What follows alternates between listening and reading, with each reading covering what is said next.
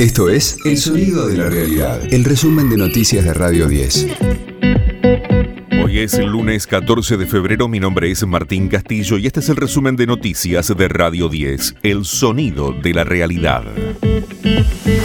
Semana clave para la discusión del acuerdo con el FMI en el Congreso. El gobierno cuenta con los votos y define si el proyecto ingresa por la Cámara de Diputados o por el Senado.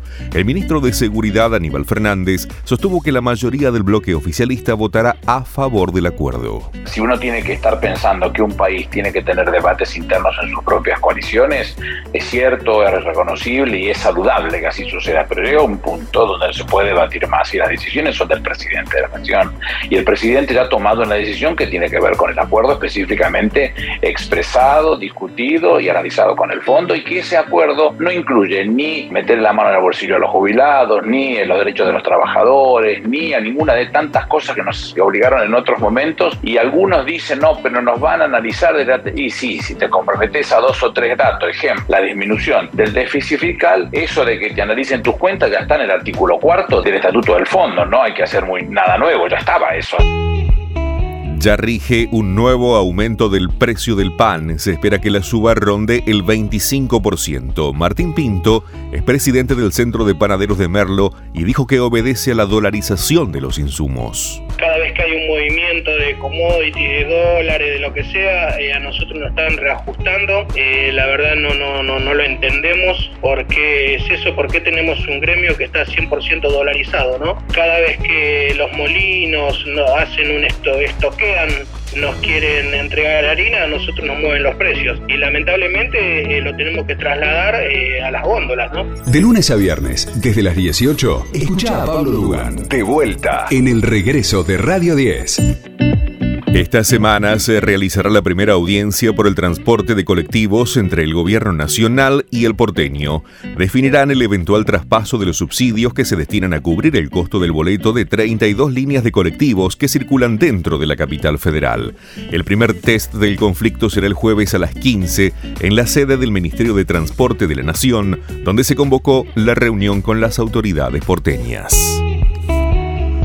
El Ministerio de Turismo estima que este será el mejor verano de los últimos 20 años. Mar del Plata, Villa Gesell, Pinamar y el Partido de la Costa tienen reservas al tope el fin de semana de carnaval. Está todo prácticamente ocupado desde el sábado 26 de febrero hasta el martes 1 de marzo.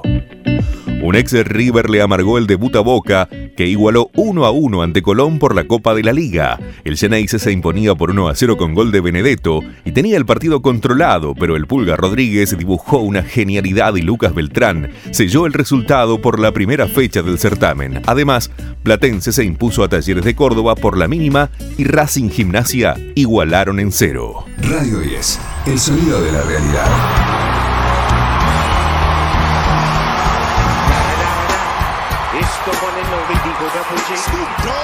El rap y el hip hop dominaron el show del entretiempo del Super Bowl.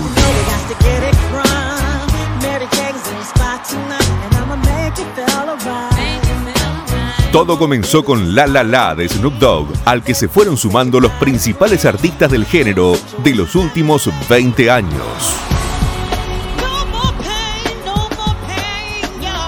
Estuvieron 50 Cent, Kendrick Lamar, Dr. Dre y Mary Bleach, entre otros.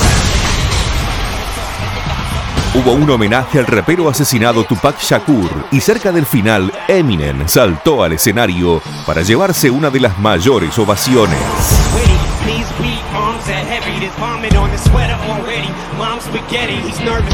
En cuanto a lo deportivo, Los Ángeles le ganaron 23 a 21 a los Cincinnati Bengals en una dramática remontada final.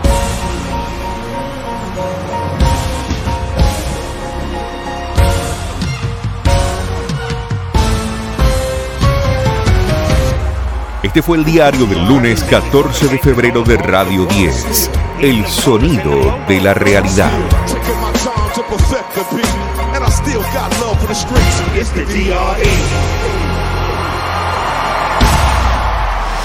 El resumen de noticias de Radio 10. Seguimos en redes y descarga nuestra app.